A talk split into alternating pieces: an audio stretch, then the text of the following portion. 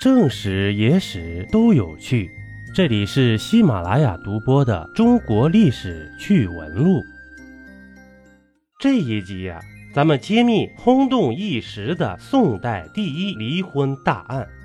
要说宋代啊，最著名的离婚案，当属千古才女李清照的离婚案了。其实，离婚在宋代并非罕见现象。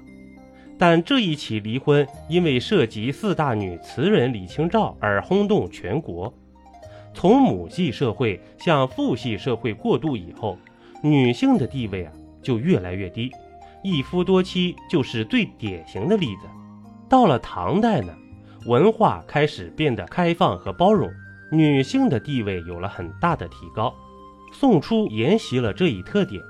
但从宋朝中后期开始，随着封建礼教的兴起，贞节牌坊给妇女们加上了一道强大的精神枷锁。到了明清之际啊，女权更是跌落到了谷底。咱们现代的女性那可是很幸福的，男女平等，有些地方呢，甚至女性占据了压倒性的优势。这李清照本来有一段不错的婚姻，但是丈夫不幸中道病死了。李清照成了寡妇了。此时呢，正值靖康之耻、建炎南渡前后，这金宋战争打的是如火如荼，朝廷风雨飘摇，百姓流离失所。李清照从北方流落到了江南，为了能寻找一个栖身之所，她嫁给了当地的一个官员张汝舟。可是婚后不久啊，这李清照发现这个张汝舟。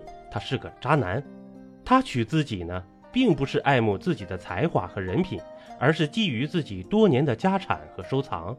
李清照本是大户人家，家里积累了很多珍贵的文物和古董，但在颠沛流离中，这些宝贝啊早已遗失殆尽了，剩下的呢，都是李清照视为比自己生命还重要的东西。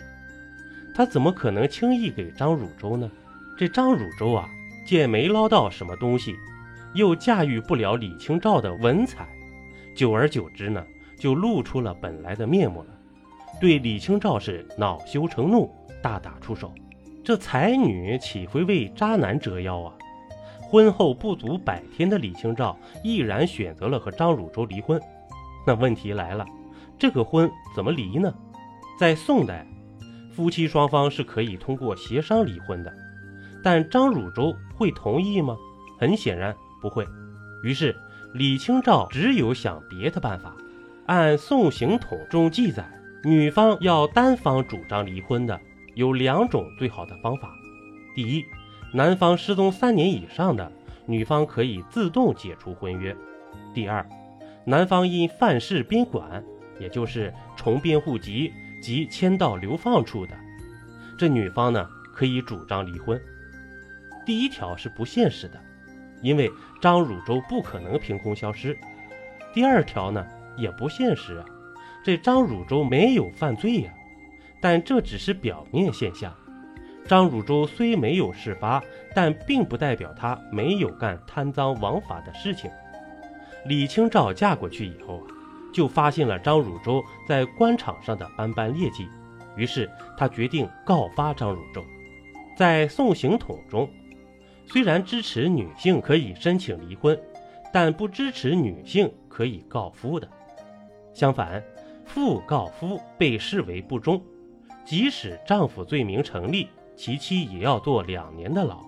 李清照为了摆脱渣男，也顾不了那么许多了，她坚决把张汝舟给告了。这张汝舟后来被发配到了柳州，李清照呢，终于恢复了自由之身。但接下来的就是牢狱之灾。好在李清照人脉广，她只坐了九天牢，就被另一位大文人齐崇礼给救了。有人说这不是徇私枉法吗？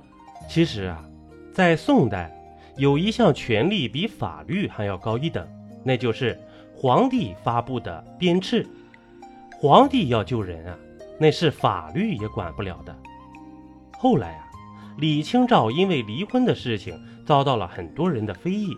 事实上呢，李清照也因为这次打击心力交瘁，在凄凉中独自过完了最后的人生。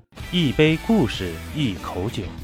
这里是历史绞肉机，我是金刚经。本集播完，感谢收听订阅，咱们下集呀，不见不散。